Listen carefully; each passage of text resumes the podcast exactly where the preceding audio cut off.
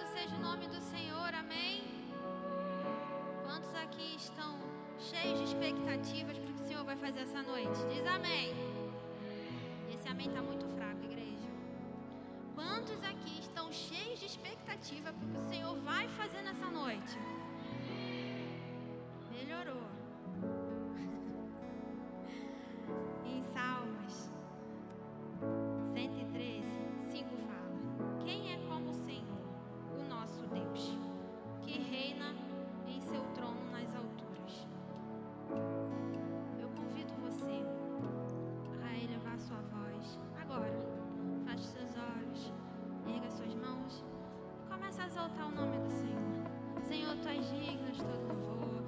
시기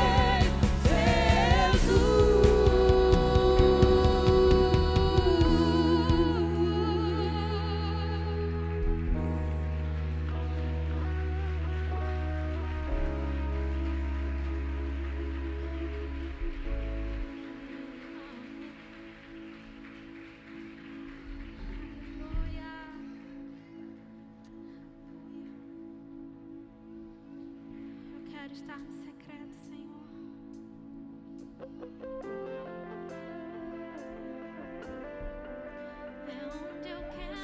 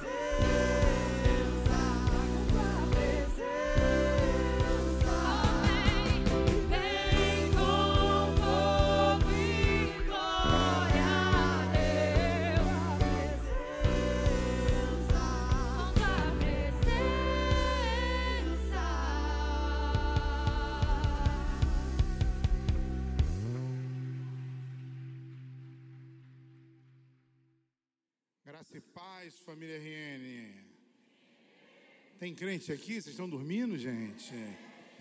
Diga a pessoa que está ao seu lado: acorda!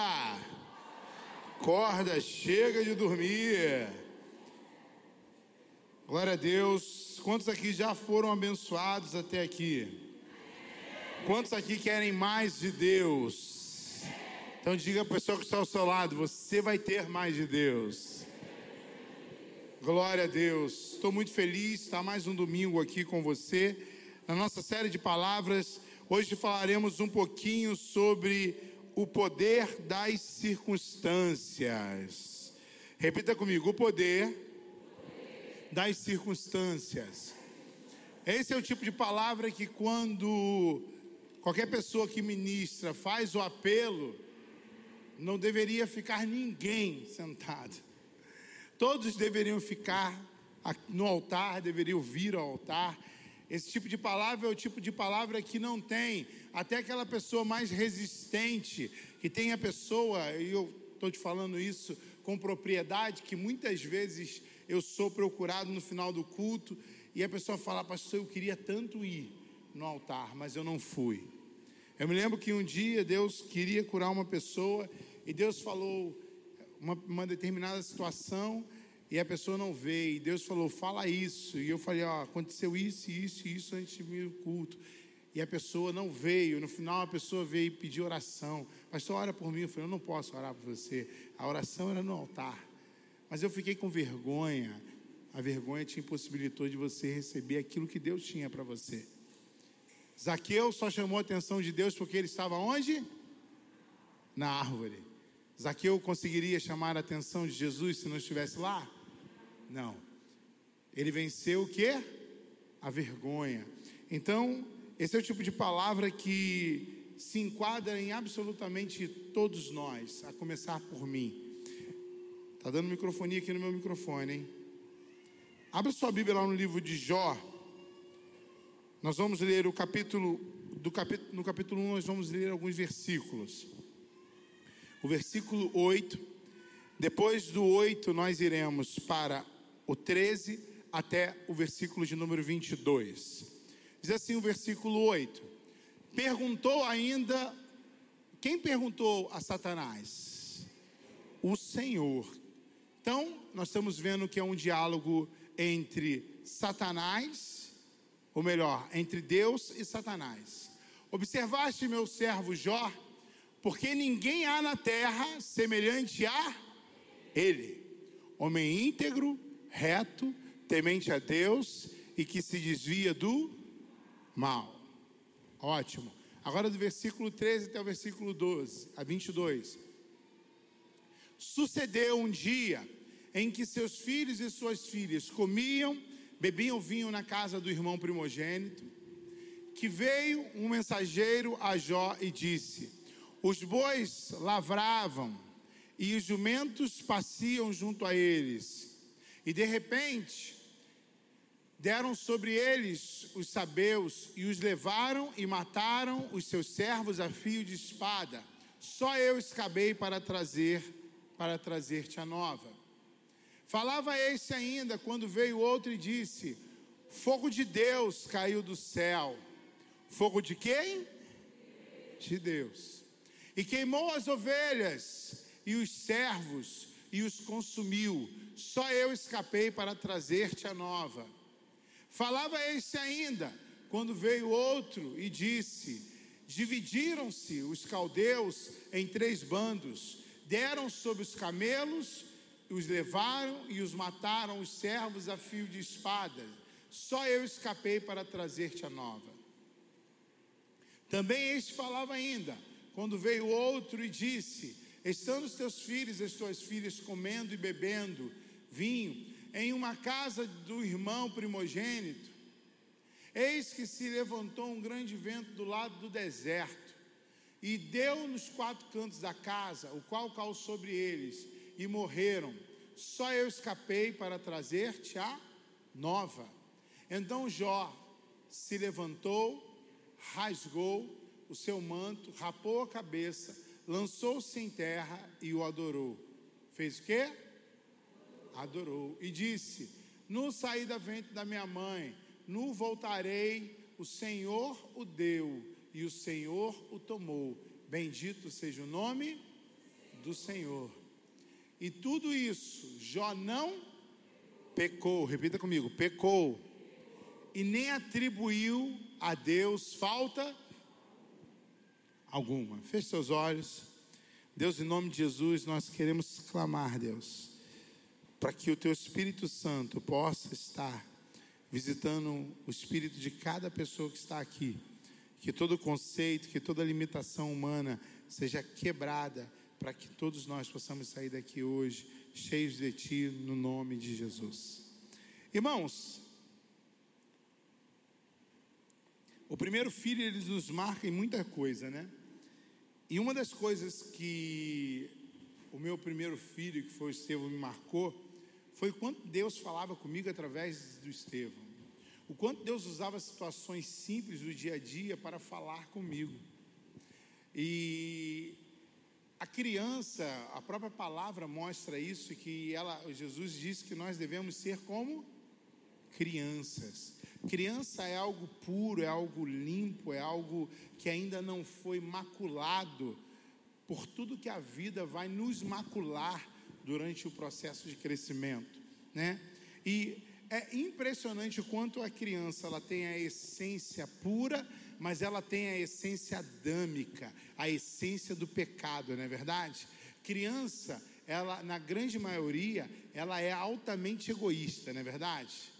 Ela é altamente parcial, ela é altamente verdadeira. E é impressionante o quanto o sim e o não têm a capacidade de falar com as crianças, tocar nas crianças e mudar as crianças. Não é verdade? De repente você está muito bem com o seu filho, com uma, uma criança qualquer, e de repente ela se depara com um não. Qual é a reação da criança? Ela chora, ela fica brava, ela, ela, ela esmorece, ela fica triste, aí ela diz que não é mais sua amiga, que não te ama, fala um monte de coisa, mas como ela é pura, passa cinco minutos ela já esquece de tudo aquilo, não é verdade? Diferente de mim, de você, que quando muitas vezes recebemos um não, esse não fica na nossa cabeça durante anos, né? Décadas. Fica durante muito e muito tempo. Então, as circunstâncias têm a capacidade de variar a mudança de humor e de comportamento nas crianças. Mas já, eu já faz algum tempo que eu sou pastor. E nesses anos que eu sou pastor, eu observei que isso não é somente as crianças, os adultos também. A circunstância, ela tem um poder de mudar absolutamente tudo na vida de muitas pessoas. E eu falo para você que durante muitos anos elas exerceram sobre mim uma influência, como muitas das vezes é, surte esse efeito nas pessoas que hoje eu aconselho. É impressionante quanto às vezes as circunstâncias elas têm a capacidade de roubar absolutamente tudo das pessoas. E aí eu me lembro quando eu também era assim. Eu me lembro quando as circunstâncias uhum. tinham poder tal na minha vida de direcionar não somente aquilo que eu queria, mas aquilo que eu não queria. Impressionante como a circunstância, em algum momento da minha vida, tinha a capacidade de eu medir a Deus pela circunstância que eu estava vivendo. E o crescimento, a intimidade com Deus, a maturidade, a, a, o crescimento em Deus, fez com que isso tudo fosse ficando para trás. Que eu fosse aprendendo que a circunstância, ela não tem o poder de me mudar. Aí tu vai falar assim, pastor, pô, é muito difícil isso. Eu vou dizer para você que teve um homem que nós acabamos de ler a história dele chamado Jó, e que não, não é uma história de carochinha, é uma história verdadeira. Esse homem, a circunstância não teve a capacidade de mudar absolutamente nada na sua essência. E a palavra é muito clara, a palavra ela diz que Deus olhou para a terra e ele não disse para qualquer pessoa Porque hoje, na era digital, é muito fácil você dizer que aquela pessoa é legal, que aquela pessoa é bonita, que a vida daquela pessoa é boa, não é verdade? Você olha no Instagram dela, tem Instagram que você olha, você fala assim, cara, a minha vida é uma bosta. Não é verdade? Cara, eu queria ser essa pessoa. Porque hoje a gente tem a vida do Instagram, que é uma vida mentirosa para muitas pessoas, tá?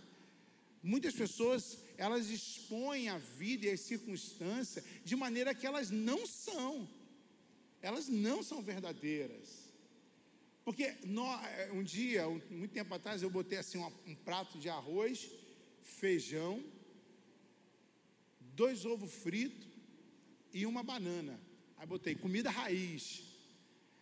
A rede social é um trem tão do cão mesmo, que teve gente que comentou assim embaixo: você está escondendo contra filé. É, o bagulho é, é julgador mesmo de Satana.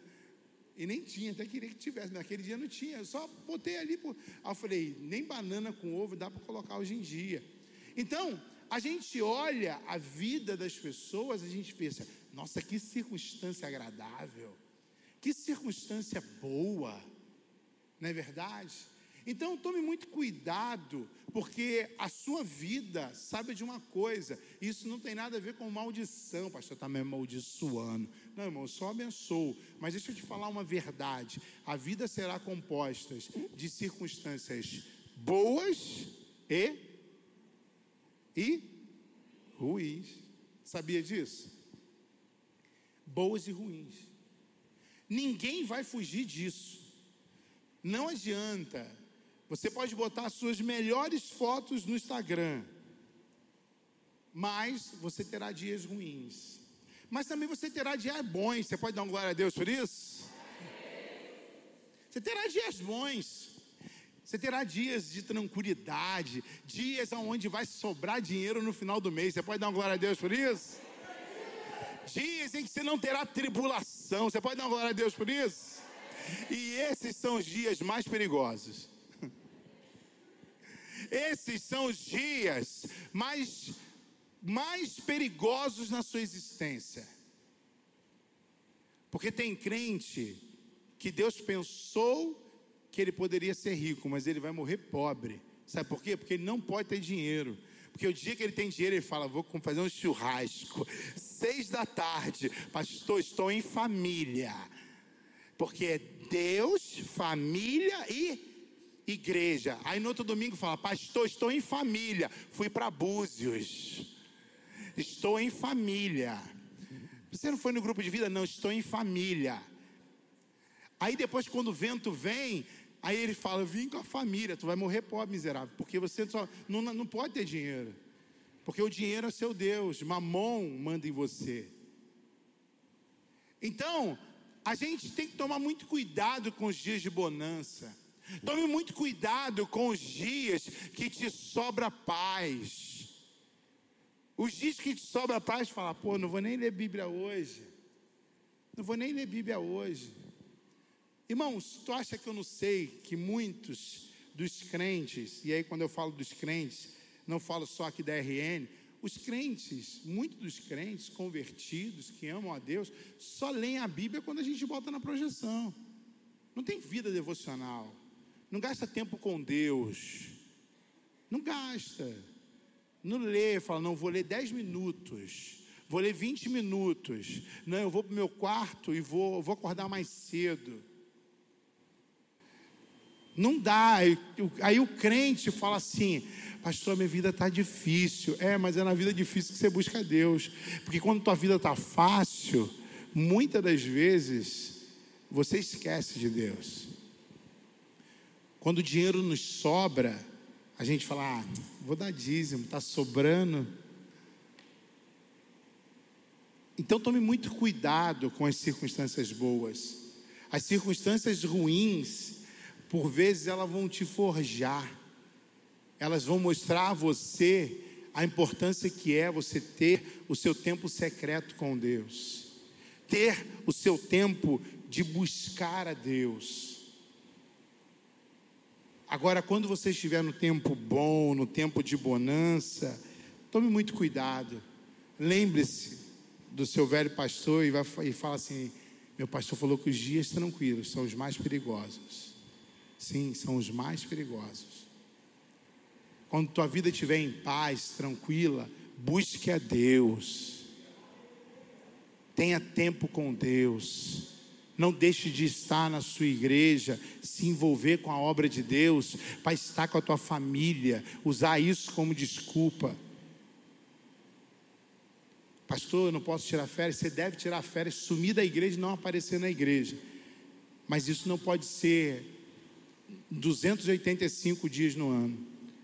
Tudo tem um tempo determinado e você terá o seu tempo em família. Agora, por que, que a gente não pode ter o tempo em família na igreja? Porque quando eu vou ali no redondo, quando eu vou no baile, eu fico vendo lá famílias inteiras. Quantos de nós aqui não levávamos os nossos filhos para a roda de bar? Estávamos em família. Aí quando vai na igreja, não, não posso. Pastor, está muito quente. A circunstância hoje não é favorável. Tome cuidado que a gente vai ler um texto que fala exatamente sobre isso. Quando a gente olha essa questão de circunstância, a gente vai observar dentro da palavra, a gente vai ler alguns textos hoje, que eu quero mostrar para você o quanto a capacidade, a capacidade que a circunstância tem de cegar as pessoas.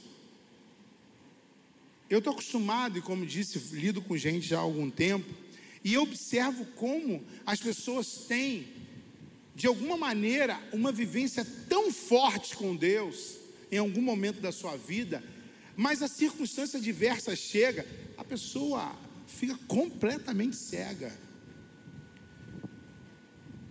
Completamente cega. A pessoa esquece de absolutamente tudo, a pessoa não consegue enxergar Deus em nada, as dúvidas começam a inundar o coração daquela pessoa. Só que a Bíblia me mostra em 2 Coríntios, capítulo 5, verso 7, coloca pra gente projeção, vai nos apontar para um caminho que é o caminho que eu e você temos que ter, que é o caminho que eu e você precisamos percorrer, que não é o caminho de vista, que não é o caminho pelo que eu vejo. 2 Coríntios 5, 7. Diz assim: visto que andamos por fé, e não pelo que vemos. Irmãos, a circunstância se apresenta diante de você e você fica cego. Sabe por quê? Porque o seu olho não é de fé. A sua visão não é de fé. A sua visão, ela é de vista, ela é natural, ela é humana, ela é palpável, previsível. Em nada disso Deus trabalha. A imprevisibilidade é o lugar onde Deus trabalha. As portas fechadas é onde Deus trabalha. Os problemas que muitas das vezes se apresentam diante de nós é aonde Deus trabalha. Mas a gente acha que Deus vai trabalhar sempre nas portas abertas, na previsibilidade humana, naquilo que os nossos olhos veem. Lembre-se da criança. Muitas das vezes a gente pensa que a gente é maduro, mas a gente não passa de meninos na fé. Meninos na fé não poderão conhecer e experimentar o Deus de Moisés, que é o Deus da presença que passa. E aonde passa, ele fala: Você pode só me olhar de costas, porque a minha presença te consome. Meninos na fé vão conhecer apenas uma faceta que Deus não espera que conheçamos durante muito tempo, porque a nossa infância espiritual tem prazo, ou pelo menos deveria ter. Então a gente, eu converso com muitas pessoas e fico vendo, irmãos, que, cara, já deveria ter suprido isso. Você já deveria ter um olhar de fé, e você não consegue ter um olhar de fé, porque você não cresceu o suficiente para isso. Você ainda precisa que Deus reafirme o tempo inteiro o amor dele. O tempo inteiro. Eu, quando casei, é, eu vim de uma família que tinha muito isso, né? Eu te amo, eu te amo, eu te amo, eu te amo, eu te amo, eu te amo, eu te amo. E isso era muito normal. Quando eu casei, Fabiana é mais na dela. Então, para mim, ela tinha que falar pelo menos igual remédio, de seis em seis horas para mim eu te amo. Porque eu via isso, eu cresci no meio dessa, desse, dessa coisa de manifestação de, de palavras. E aí eu comecei a falar: Caraca, tu não me ama. Eu falo, fala, eu te amo. Ela, fala você. Aí eu falava, eu te amo. Ela, eu também. Eu falei, não é isso. Mas é, não é a mesma coisa? Eu fui domesticando, depois de 20 anos de casado, já, tá, já aprendeu. Então, o que, que acontece? A gente, a gente olha, e aí no meio, no meio do casamento eu falei, cara, existem outras manifestações de amor que são muito mais verdadeiras do que apenas uma fala. E aí a gente vai crescendo e aprendendo, e a gente entende que Deus está conosco porque Ele disse que já estaria. Ele não precisa todo dia vir com uma bola de fogo dizendo para mim que Ele vai, Ele vai me amar, Ele vai cuidar de mim. Ele já disse que faria. Amarra aí, peraí. Pausa aqui para amarrar, amarrar o sapato. Aí, irmão, filho também serve para isso. Isso aí, eu vou pregando, tu vai amarrando aí. Depois faz uma massagem no meu pé, tá bom? Então, o que, que acontece? A gente olha e precisa dessas mani... Obrigado, filho. Precisa muitas das vezes dessa manifestação. Por quê? Porque o nosso olho precisa ver. O nosso olho precisa ver. A gente julga muito. A gente olha muito as circunstâncias. As circunstâncias, elas ainda falam tão alto que elas determinam o nosso olhar elas determinam o quanto aquilo que nós estamos vivendo vai ser o combustível para a minha fé. Aprenda uma coisa: combustível para a minha fé não são as circunstâncias, combustível para a minha fé são as promessas que Deus tem para mim. Ponto. Amém? Pegou isso, igreja? Então, um dia que você estiver boladão, tiver tudo dando errado, você fala assim: quais são as promessas? Essas são o meu combustível não é a circunstância.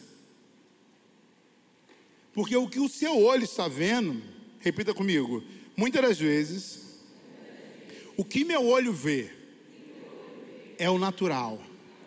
A minha fé precisa ver o sobrenatural.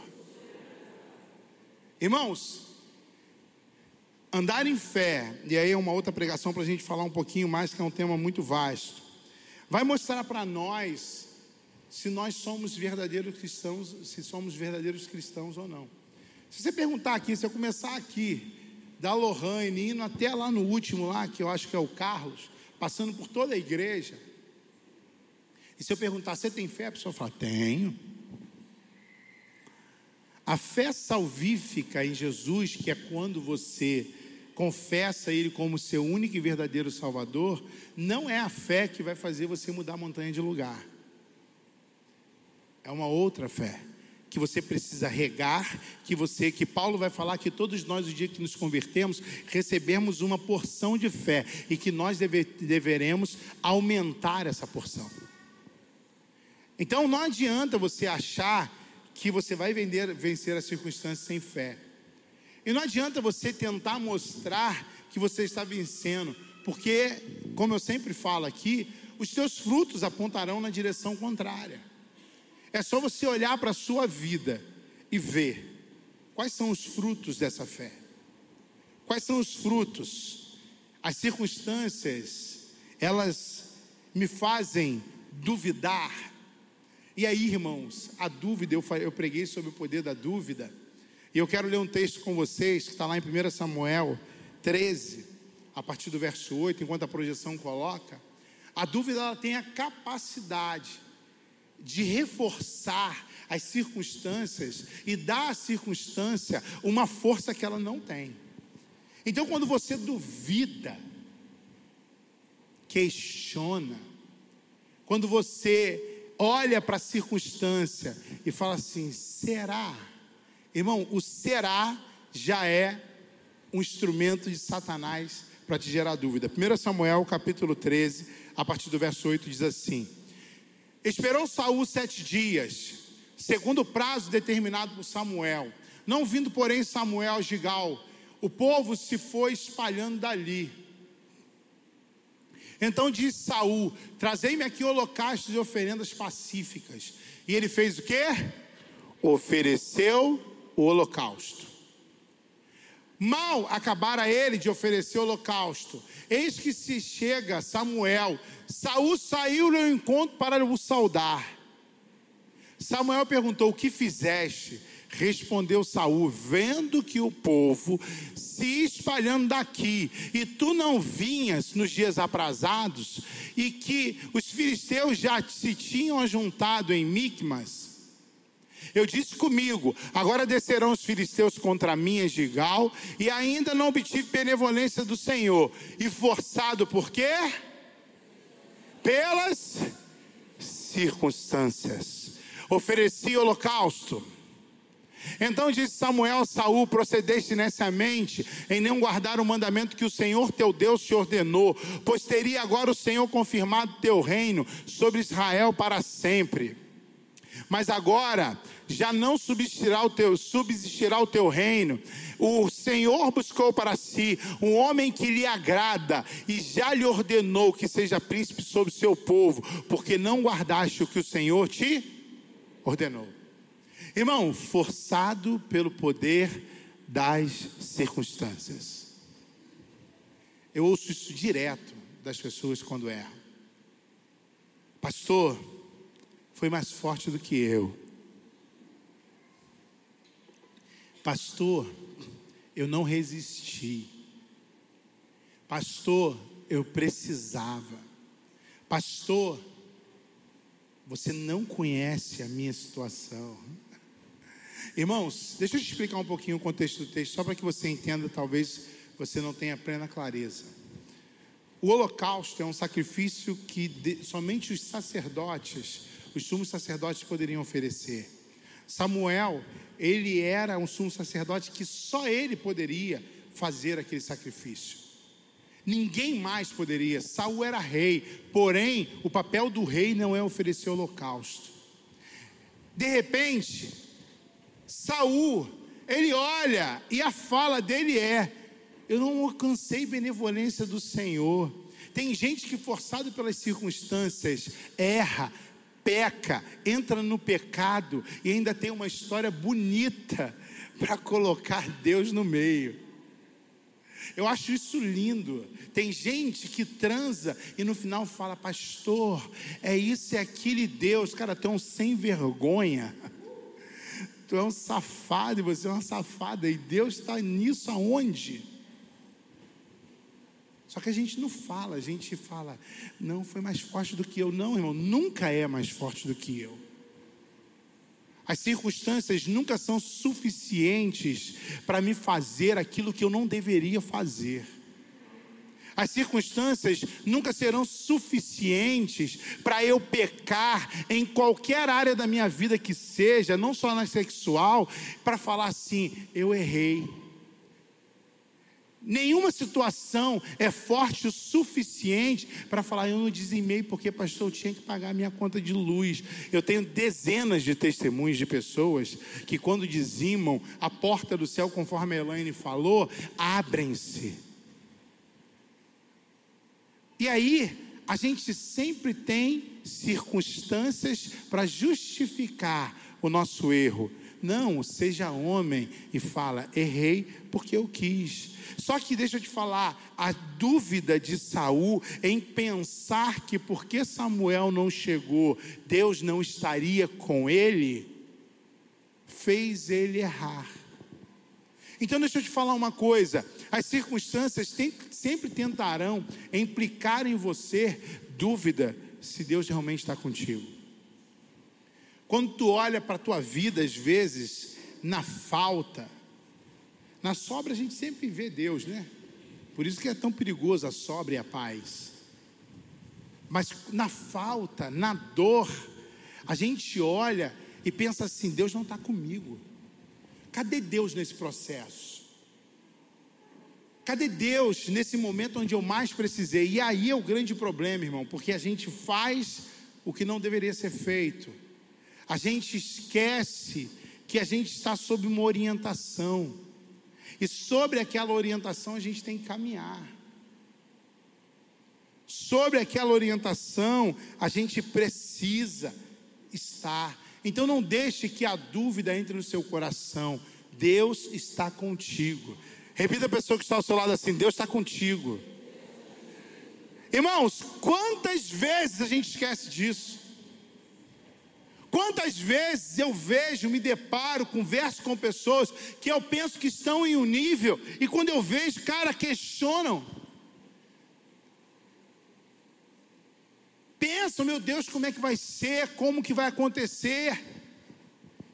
Porque tem vezes, e quando as coisas começam a gringolar, parece que tudo vem junto, não é verdade? Uma coisa acontece aqui, outra coisa acontece ali, outra coisa acontece aqui, e de repente você que estava em paz já não está mais. E aí, eu quero falar um pouquinho para você sobre exatamente sobre isso, sobre a paz, porque a circunstância ela não deve roubar a sua paz. João, abra comigo em João capítulo 14, verso 27.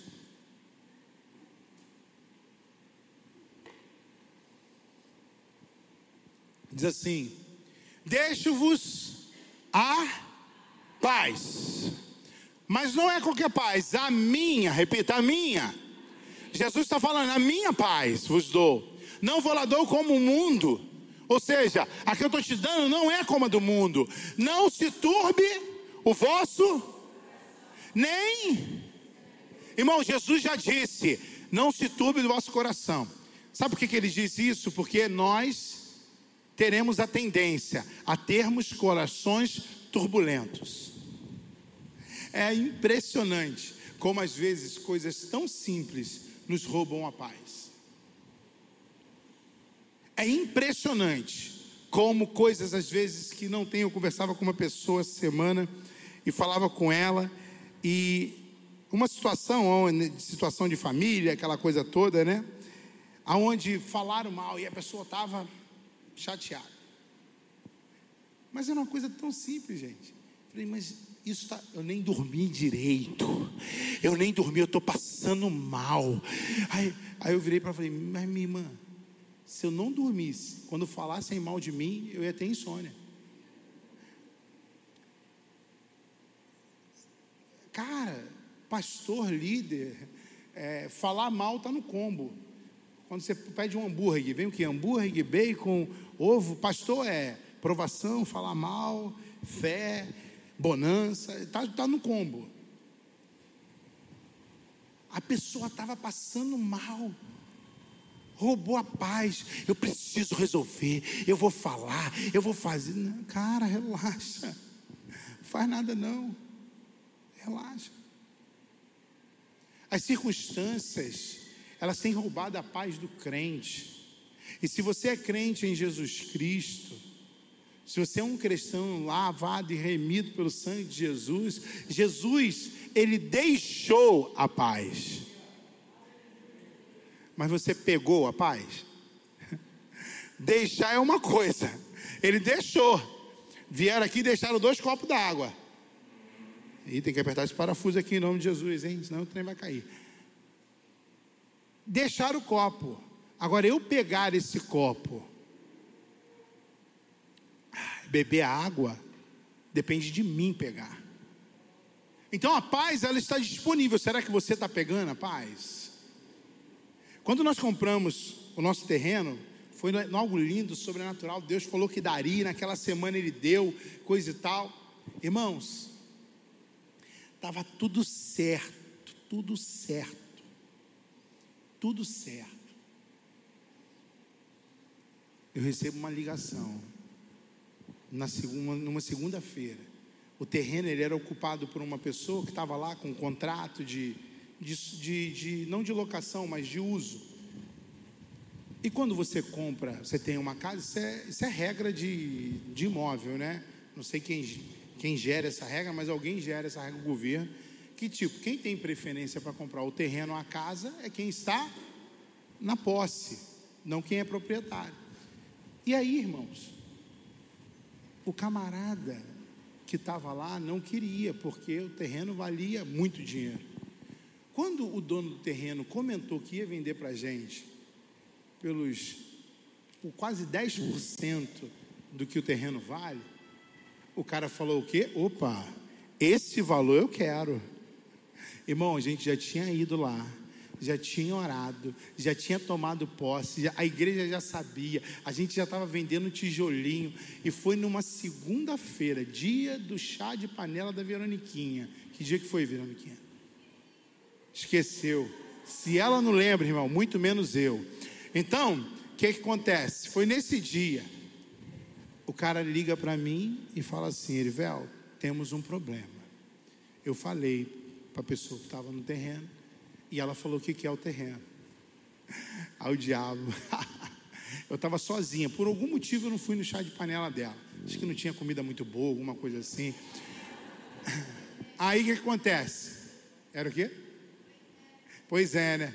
Mas a pastora foi. Naquele dia, irmão, Deus preparou tudo. Por quê? Porque eu- a Fabiana foi com as crianças e eu fiquei sozinho em casa. Eu recebi esse coração, essa, essa ligação. Na mesma hora, o diabo falou assim: Eu quero ver o que é que você vai falar para todo mundo agora. Porque, irmãos, o valor valia 10% do que o terreno vale. Era algo plenamente possível para aquele homem conseguir. E o cara virou para mim e falou assim: Ó, eu dei 15 dias para ele levantar esse dinheiro. Irmãos, eu sozinho dentro de casa, olhei aquilo. Eu já fiquei assim, a primeira coisa, o diabo já pintou um quadro. Eu pedindo perdão para a igreja, tendo que me retratar, a vergonha, Deus, o diabo me mostrando, você não falou que Deus falou? Irmãos, sabe o que eu fiz?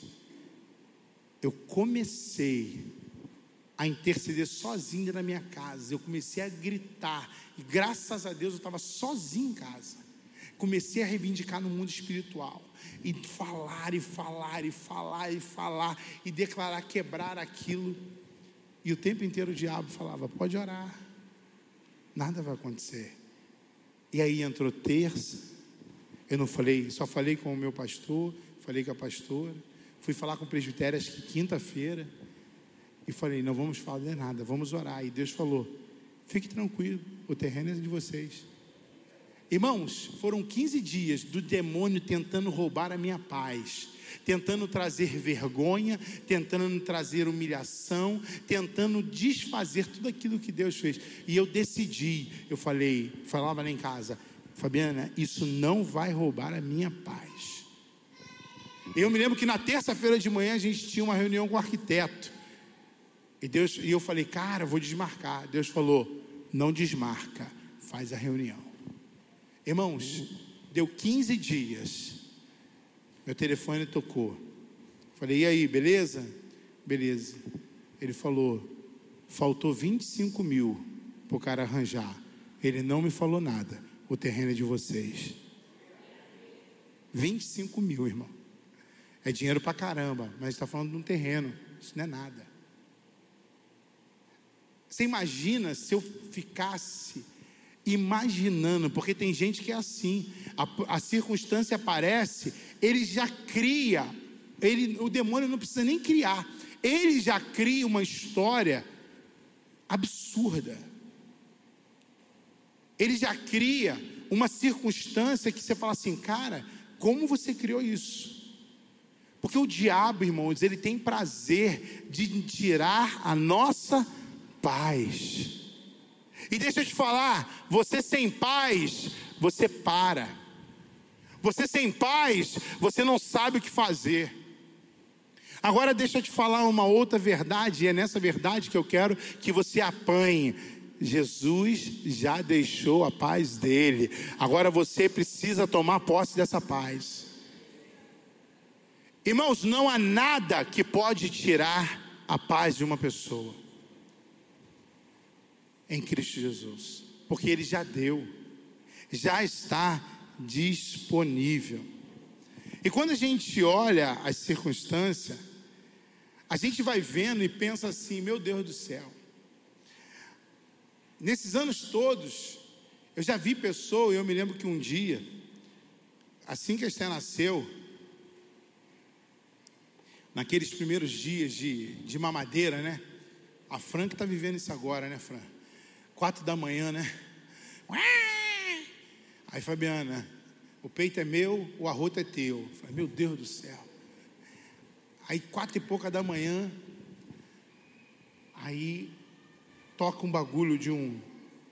Do Message, do meu tablet, esse tablet aqui. Tocou. E eu castei aqui, né? Aí eu falei, aí fui ver um recado de um pastor, colega. Ele falou, cara, me liga, eu preciso falar com você. Aí eu falei, o que, que foi? Ele falou, cara, eu voltei para as drogas. Que? Acabei de matar um cara. Ele falou, cara, eu preciso sair disso. E eu lembrei de você. Eu falei, peraí, cara, eu tô, eu tô num processo de arroto. Eu não estava contando com isso. E aí eu, eu ajudei o cara, o cara voltou para Jesus, enfim, seguiu a vida dele. Caminhou conosco um tempo e depois seguiu a vida. E eu fico pensando, e essa é apenas uma história, porque pastor ainda pesa mais, mas eu já vi tanta gente que um dia que esteve na presença do Senhor e que as circunstâncias tiveram o poder de fazer eles voltarem, não para da onde eles saíram, mas irem mais fundo, aonde eles nunca estiveram. Davi, um homem segundo o coração de Deus, depois de ter recebido esse adjetivo, a palavra fala que ele tornou-se um adúltero, um mentiroso, um desleal com alguém que era leal como ele, que era o marido de Betseba, que eu esqueci o nome, Urias, lembrei. Você já pensou em você se tornar alguém que você nunca pensou? É, a circunstância tem essa capacidade. Eu já peguei pessoas, quando falo peguei, no caso de aconselhei pessoas, melhor dizendo, em que mergulharam tão fundo no pecado, fala, cara, um dia você esteve na presença de Deus, brother. Como é que você consegue estar aí? É, as circunstâncias têm essa capacidade. As circunstâncias têm a capacidade de colocar você em um lugar onde você jamais pensou. Com certeza, muitos de nós, muitos de nós já passamos por aquele redondo e olhamos com um olhar assim: caraca, lugar horrível. Eu também passo ali e acho horrível. Mas eu tenho plena consciência, irmãos, que se eu me deixar levar pelas circunstâncias, o redondo será apenas um lugar que um dia você pode me encontrar ali. Que um dia você pode estar ali. Sabe por quê? Porque dentro de nós existe uma raiz adâmica aonde eu e você não podemos dar vazão para as circunstâncias. As circunstâncias, elas nos fazem retornar a lugares aonde a gente jamais pensou que estaria. As circunstâncias, elas têm a capacidade de fazer a gente julgar o todo por uma parte. Quantos de nós olhamos a vida e pensamos assim: a vida é o que eu vivo hoje? Irmãos, deixa eu te dizer: a vida não é o que você vive hoje. Você não entendeu, vou repetir. A vida não é o que você está vivendo hoje. Irmãos, em momentos de dor, a gente acha que a dor, ela é a única. Quantos de nós, irmãos, pensamos assim, cara, nunca vou sair disso. Nunca vou sair disso. Nunca vai acabar essa prestação, não é verdade? Meu Deus, eu paguei a prestação do meu carro esse mês, agora que passou. Aí eu falei: caraca, falta sete, cara. O número da perfeição está acabando. Eu me lembro quando eu peguei aquele carnê, estava lá 2022. Falei: meu Deus, será que eu vou estar vivo em 2022? E sabe qual é o pior? Quando acaba, o que a gente faz? Faz outro. então, a gente acha que nunca vai acabar. A gente acha que a gente, a nossa vida, ela é o que a gente está vivendo hoje. E não é, irmão. E aí eu quero ler Jó com você novamente. Jó 2, do 9 até o 11. Jó, no meio de toda a sua perda, irmão, nenhum de nós aqui teve uma vida como Jó. Ninguém. Ninguém. A palavra fala que Deus, o próprio Deus, falou para Satanás: Está vendo esse homem aí? Esse é o cara. E Jó olhando para Satanás falou: Esse cara sou eu. Daí nasceu a música do Roberto Carlos, né? Coloca aí projeção, Jó. Diz assim: no meio de toda aquela tribulação, no meio de toda aquela circunstância diversa, porque quando você está na. Pode deixar a projeção. Quando você está na circunstância diversa, Satanás vem ter contigo, não vem? E Satanás não vem igual aquele crente com dois chifrinhos, não. Porque tem crente, irmão, que bota roupa de diabinho, né? Pastor, posso fazer festa fantasia? Não. Porque crente não se fantasia, amém? Aí, no meio daquela tribulação, Satanás vem, mas Satanás vem através da mulher dele. Coloca, por favor, projeção. Diz assim: então, quem?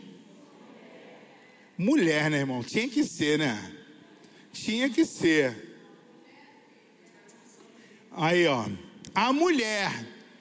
É, qualquer coincidência lá com Éden é mera coincidência.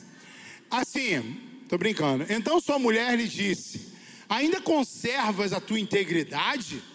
Amaldiçoa o Deus e morre. No meio da circunstância, ó, tu ainda está íntegro, tu ainda está indo para a igreja, tu ainda dizima, tu vai em grupo de vida. Você está de brincadeira, Jó? Não é possível. Você comeu cocô, você está maluco amaldiçoa, cara. Quimba que quem fez isso com você foi o próprio Deus. E aí ele olha a resposta de Jó.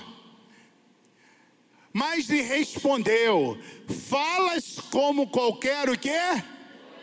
Não, pastor, não posso chamar de doida, porque se chamar de doida, ai, foi para minha alma. Né? Eu vou sair da igreja. Doida, você age como uma doida. Temos recebido o bem de Deus. O que, que Jó recebeu de bem, irmãos? Jó só estava tomando pancada. Mas Jó consegue ver no meio disso tudo bem. Deus, temos recebido o bem de Deus e não receberíamos também o mal. Em tudo isso, não pecou Jó com os seus lábios. Ouvindo, pois. Ah, não, isso aí já é outra. Até aí só. Irmãos, você imagina. Tome muito cuidado não julgue a sua vida por uma parte. Não julgue a circunstância momentânea como achando que a minha vida é assim. Tem gente que é assim, ai pastor, casei, não deu certo, aquele cara me traiu, aquele cara não foi correto. Aí o discurso é: homem, nenhum homem presta. A mulher, a mulher já tem esse discurso aí. Homem não presta. Ah, pastor, fui humilhado pela minha liderança, coisa e tal, bererê, pão duro. Pastor não presta. Ah, meu patrão fez isso, isso e aquilo. Meu patrão não. Irmão, não julgue o todo por uma parte. Tem muito homem bom, amém? Aqui na RN tem uns solteiros aí, para mulherada solteira. Abre os olhos Ouça o que o Espírito diz à igreja. Fernandão já está rindo. Disponível. Jovem crente. Trabalha na igreja. Servo do Senhor. Deus Altíssimos. Currículos enviar para RN Contatos. Arroba Fernando. Tem muito homem que presta. Tem muita mulher que presta, amém? Amém, Bárbara? Uhum.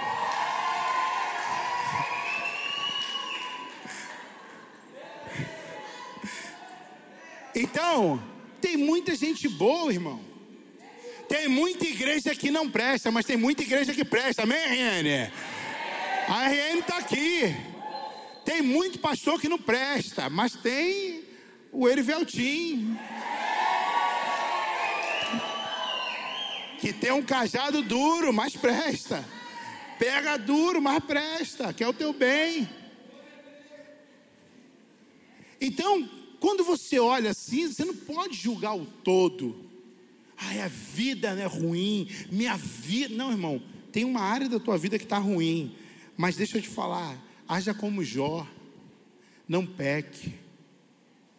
Não peque. Eu me lembro que lá atrás, bem no início da minha conversão, tinha acabado de me converter. Eu fui trabalhar na Redre, já falei isso aqui. Irmãos, quando eu cheguei lá, eu ainda, ainda 50% espírito, 50% carne vermelha. Aí eu chego lá, a menina lá, ah, eu vou trocar de roupa. Eu falei, não, vou sair, não precisa sair, não. Já botou as peitolas para fora. Eu falei, meu Deus, Deus, eu não quero olhar, Deus. Sofrendo com aquilo, lutando contra a carne. 18 aninhos. Aí, irmãos, eu saía do recreio, do Barra Shopping, né, melhor dizendo. E eu falava, cara, que raiva morar em Cosmo. Moro mal pra caraca. Todo mundo que trabalhava lá morava no, na Barra. Falava, meu Deus, que vida ruim. Aí pegava 882 na serra ainda, ó. Né? Dando aquele giro, dançando e rodando. Que prova, né? Já pegou, né? Teve já sofredor comigo. Aí eu falava, cara, por que, que eu não nasci no bucho de alguém daqui? Irmão, comecei a olhar para minha mãe com raiva. É, Satanás é assim, irmão. A gente começa a imaginar, pô, essa circunstância, caraca, não é minha. Aí eu comecei a julgar. Aí comecei a conhecer as pessoas, né? Vi que tinham dinheiro, mas não tinham família. Vi que tinham dinheiro, mas não tinham paz. Vi que todos fumavam maconha e achavam a coisa mais natural do mundo. Até que Deus me tirou de lá, porque ali realmente não, não me cabia. Eu não, ali não era um lugar salutar para mim. Então, a gente às vezes começa a olhar, quando eu comecei a olhar a vida a partir do prisma somente da loja, a minha vida ficou horrível. Mas quando eu comecei a olhar o todo, quando eu comecei a conversar com aquelas mulheres e com aqueles homens, ver que os pais não ligavam para eles, de que eles não tinham uma estrutura familiar, apesar de eu não ter também a, a estrutura exemplar de família, mas era infinitamente melhor. Então comece a olhar para a tua vida não pelo por parte, mas sim pelo todo. E aí, irmãos, eu quero ler com você. Vou aqui cortar alguns pontos para a gente não se alongar muito. Quero ler com você um texto que está lá em João, capítulo 21, a partir do verso 1. Obrigado, Carmen. Essa aqui tá top, geladinha. João capítulo 21, verso 1 diz assim: Depois disso, tornou Jesus a manifestar-se aos discípulos junto ao mar de Tiberíades, e foi assim que ele se manifestou. Estavam juntos Simão, Pedro, Tomé, chamado Dídimo, Natanael, que era de Caná da Galiléia, e os filhos de Zebedeu, e mais dois dos seus discípulos. Disse-lhe Simão Pedro: Vou pescar. Disseram os outros: Também nós vamos contigo. Saíram, entraram no barco e naquela noite nada apanharam. Mas ao clarear da madrugada, estava Jesus na praia, todavia os discípulos não reconheceram que era ele. Perguntou-lhe Jesus: Filhos, tendes aí alguma coisa para comer? Respondeu-lhes: Não. Então lhes disse: Lançai a rede à direita do barco e achareis. Assim fizeram e já não podiam puxar a rede, tão grande era a quantidade de peixes. E aquele, e aquele discípulo a quem Jesus amava disse a Pedro: É o Senhor. E Simão Pedro, ouvindo que era o Senhor, cingiu-se com suas vestes, porque havia se despido e lançou-se ao mar. Mas os outros discípulos vieram no barquinho puxando a rede com os peixes, porque não estavam distantes da terra, senão quase duzentos côvados. Ao saltarem na terra, viram ali uma brasa e em cima peixes e havia também pão. Disse-lhe Jesus: Trazei alguns dos peixes que acabaste de apanhar. Simão Pedro entrou no barco, arrastando para a terra, cheia de 153 grandes peixes, e não obstante serem tantos, a rede não se rompeu. Disse-lhe Jesus: Vinde, comei dos discípulos, ou, é, vinde, Vinde comer. Nenhum dos discípulos ousava perguntar: Quem és tu? Porque sabiam que era o Senhor. Veio Jesus, tomou o pão e lhe deu, e de igual modo o peixe. E já era esta a terceira vez que Jesus se manifestava aos discípulos, depois de ressuscitado dentre os mortos. Depois de terem comido, perguntou Jesus a Simão Pedro: Simão, filho de João, ama-me mais do que esses outros? Ele respondeu: Sim, Senhor, tu sabes que te amo. Ele lhe disse: Apacenta meus cordeiros. Tornou a perguntar-lhe pela segunda vez: Simão, filho de João, tu me amas? Ele respondeu: Sim, Senhor, tu sabes que te amo. Disse-lhe Jesus: Pastorei as minhas ovelhas. Versículo 17. Pela terceira vez, Jesus lhe perguntou: Simão, filho de João, tu me amas? Pedro entristeceu-se, porque ele, é, por lhe ter dito pela terceira vez: Tu me amas. Respondeu-lhe: Senhor, tu sabes que te, te, tu sabes de todas as coisas, tu sabes que te amo. Jesus lhe disse: Apacenta as minhas ovelhas. Irmãos, esse texto é um texto que já compartilhei que amo, nos textos mais fortes que para mim, na minha percepção, a palavra tem. Aqui mostra como a circunstância. Depois da morte de Jesus, Pedro torna-se um mentiroso. Pedro é um negacionista da fé a qual ele abraçou, da fé a qual ele disse que morreria por ela. E de repente, aparece Jesus Jesus sabe muito bem que as circunstâncias corromperam não somente a Pedro, mas corromperam quase todos os seus discípulos. Jesus olha e vê na vida daqueles homens a incapacidade de permanecer, a incapacidade de estar debaixo de uma palavra que um dia ele liberou para eles. Mas Jesus não desiste. Jesus, ele quer que aqueles homens voltem. Jesus então não manda um recado. Jesus então não manda um WhatsApp. Jesus vai até aqueles homens. Jesus ele escolhe ir atrás daqueles que as circunstâncias fizeram voltar para onde eles nunca deveriam ter voltado. Deus olha para Jesus olha para a vida daqueles homens, começa a perceber o quanto seria importante eles voltarem. Jesus então marca um encontro com eles, mesmo sem eles saberem. Você sabia que Jesus marcou um encontro contigo mesmo sem você saber? Você crê nisso? Diga eu creio. Quando você pensou assim, eu vou naquela igreja hoje, Jesus já disse, já tinha marcado um encontro com você. Jesus então olha para aquele homem, para aqueles homens, e sabe que eles estão ali apenas atrás de peixes. Jesus sabe que eles não pescaram absolutamente nada, e pergunta: o que, que vocês pescaram? Aqueles homens dão a, dão a resposta que muitas das vezes a gente dá para Jesus: não pegamos nada, não temos nada. De repente, a palavra fala que aquele que Jesus amava, que era João, aquele mais amava. A palavra fala que João olha para ele e identifica que é o mestre, porque Jesus João é muito próximo de Jesus. E de repente, de repente, tudo muda, porque Jesus olha para aqueles homens, e Jesus não precisa daquilo que você tem para dar para Ele, porque aquilo que a gente mais precisa, e que é o melhor, daquilo por aquele aquilo por que a gente mais luta é o que Jesus tem de sobra. Às vezes a gente trabalha por tanto dinheiro, tem tanta dificuldade de dizimar, de ofertar, de ser generoso nas nossos dízimos, nas nossas ofertas. Jesus tem isso de sobra.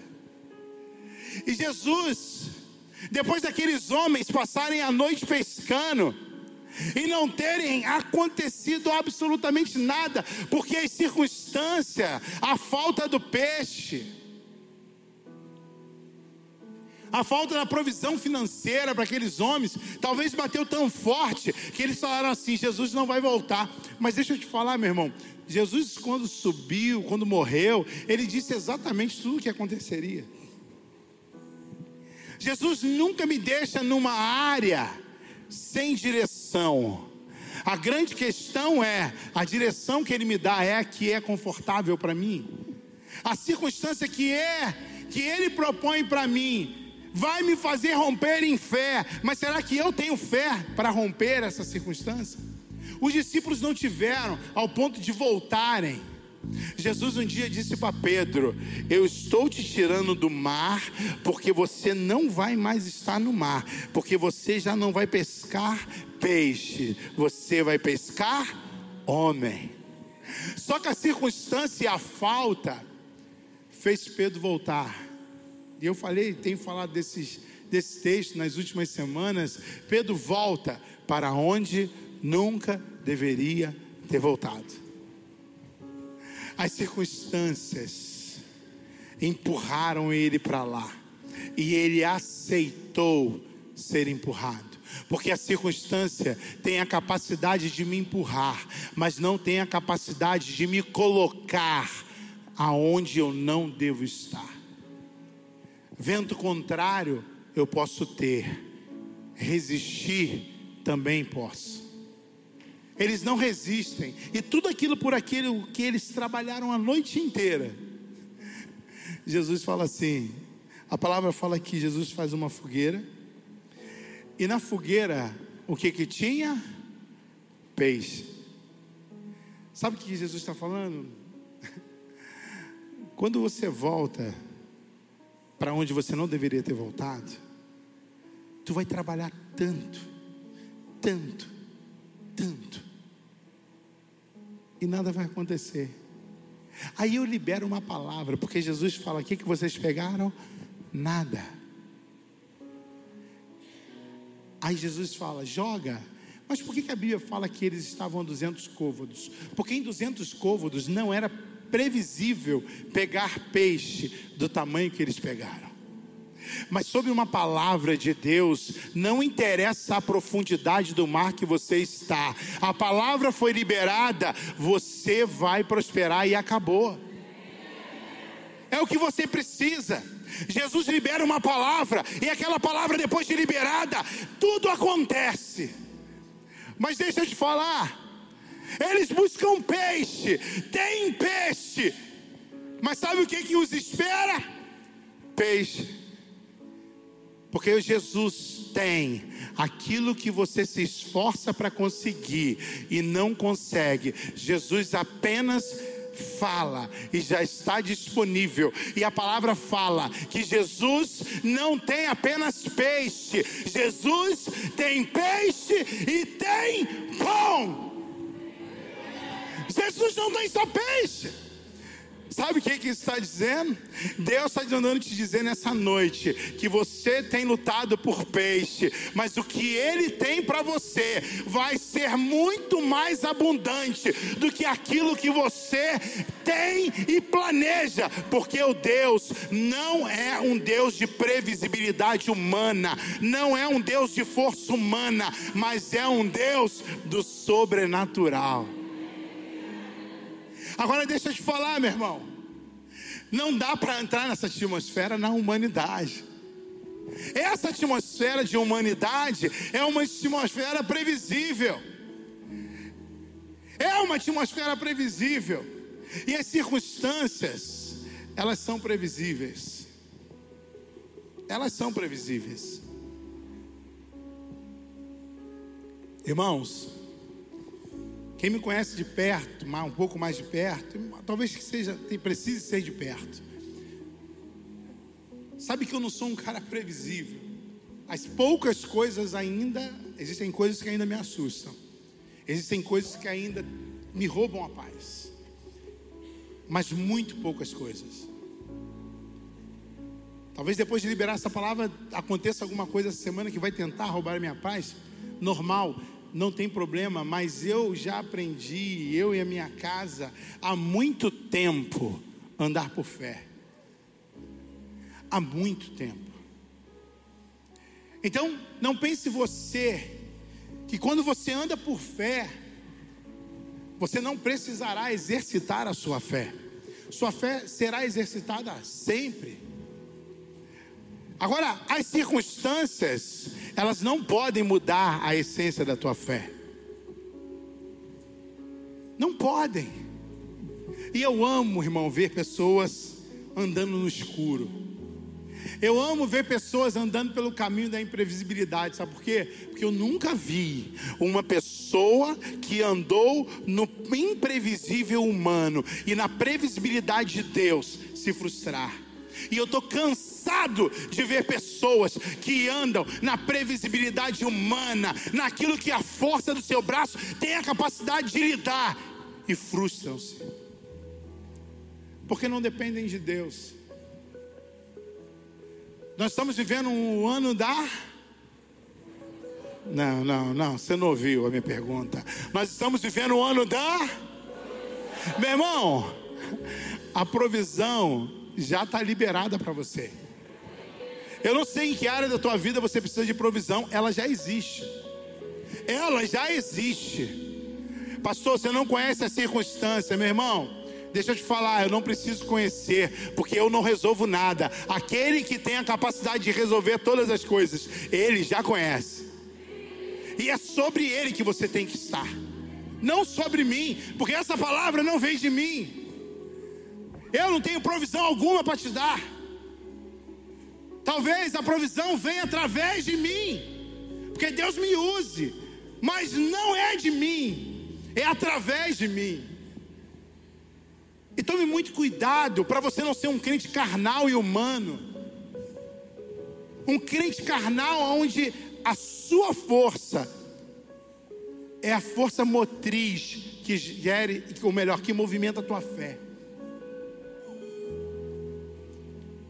Cenário é catastrófico, mas o seu Deus é o Deus que construiu a terra do nada. A terra era sem forma e vazia. E no final de sete dias havia uma terra perfeita. Queria convidar você a ficar de pé.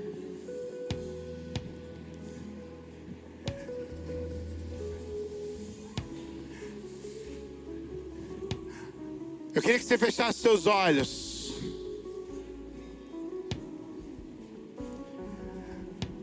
A palavra fala que havia um homem chamado Jairo, em que ele foi até Jesus, porque a sua filha estava muito mal, e de repente,